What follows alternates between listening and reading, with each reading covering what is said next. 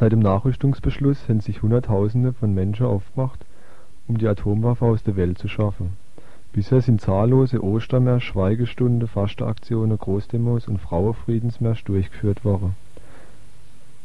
Wir sind der Meinung, dass die Protestformen nur ein Teil von unserem Widerstand sein können, um die Atomwaffe zu beseitigen. Die Bevölkerung muss die Abrüstung einfach selber in die Hand nehmen. Das wird unheimlich wichtig sein. Den Regierungen muss klar werden, dass man nicht mehr mitmachen bei dem Rüstungswahnsinn. In Großengstingen, das liegt auf der Schwäbische Alb bei Reutlingen, sind sechs fahrbare Abschussvorrichtungen für Lance-Kurzstreckenrakete stationiert. Einige von den Atomraketen sind ständig abschussbereit und jede Lance-Rakete trägt einen Atomsprengkopf, der die Zweifachwirkung von der Hiroshima-Bombe hat. Das heißt also zwölfmal Hiroshima. Jede von den Raketen fliegt höchstens 120 Kilometer weit. Das heißt also, dass die, die Gegend um Augsburg in eine atomare Wüste verwandelt hätte. Und das alles bloß, um sie vor der anrollenden sowjetische Panzer zu schützen. Und im Übrigen ist die Neutronenbombe auch für die Lanzrakete vorgesehen. Und nicht, bloß, nicht nur Augsburg wird im Kriegfall verseucht werden, sondern die ganze Bundesrepublik, weil jetzt schon atomare Sprengköpfe bereitstehen, um einen 100 bis 120 Kilometer breiten Sperrgürtel im Osten von der Bundesrepublik zu verwüsten, um die gegnerische Panzer zu stoppen. Mit dem Einsatz von taktischen Atomwaffen von der USA, also von unseren Verbündeten, wird die halbe Bundesrepublik zerstört werden. Das heißt, Waffen, die hier stationiert sind, gangen auf unserem Gebiet wieder runter. Übrigens sind wir nicht nur gegen die Atomwaffe von der USA und vom Westen, sondern auch gegen die anderen, die über, überall auf der Erde stationiert sind. Nur haben wir das Problem, dass wir zurzeit nur unsere verhindern können. Ja, und was geschieht denn da jetzt in Großengstinger? Ja, seit einem Jahr versuchen ein paar antimilitaristische Gruppen aus dem Raum Tübingen durch so eine Kampagne von direkten gewaltfreien Aktionen die Tötungsmaschinerie da auf der Alp zu beseitigen. Und Bestandteile von der bisherigen Kampagne waren ein Sternmarsch an Ostern zur Kaserne hoch, Filmabende und Podiumsdiskussionen mit Soldaten und mit der Bevölkerung. Mahnwache und Flugblätter haben wir auch gemacht. Und letztes Jahr im Sommer haben sich 13 Leute an das Haupttor von der Kaserne angekettet und sind dort 24 Stunden geblieben. Habt ihr euch schon mal überlegt, für wen ihr kämpft in der Armee?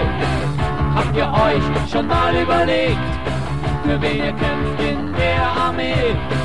Habt ihr euch schon mal überlegt, für wen ihr kämpft in der Armee? Ihr sollt die Häuser beschützen, ihr sollt Fabriken beschützen, ihr sollt das Geld beschützen, ihr sollt das Land beschützen sollen doch die Generäle miteinander kämpfen.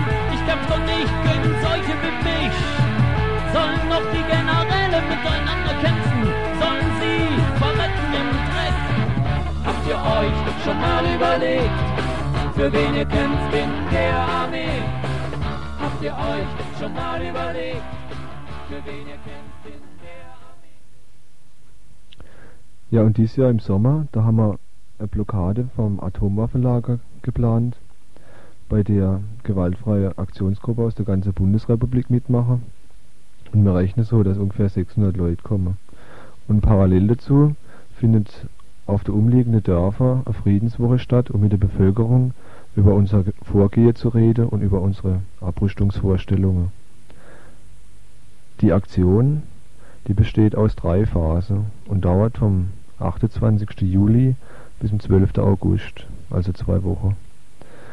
In der ersten vier Tagen wollen wir gemeinsame Vorbereitungen treffen mit allen, mit allen teilnehmenden Gruppen und da werden wir so wahrscheinlich zwei Zeltlager auf der Schwäbische Alb aufschlagen. Und die nächsten sieben Tage, das ist dann das Wichtigste, da findet, findet die Blockade statt vor dem Atomwaffenlager und parallel dazu die Friedenswoche. Und dann die letzten drei Tage, da wollen wir gemeinsame Auswertung machen, um dann die Erfahrungen auch wieder weiterzutragen.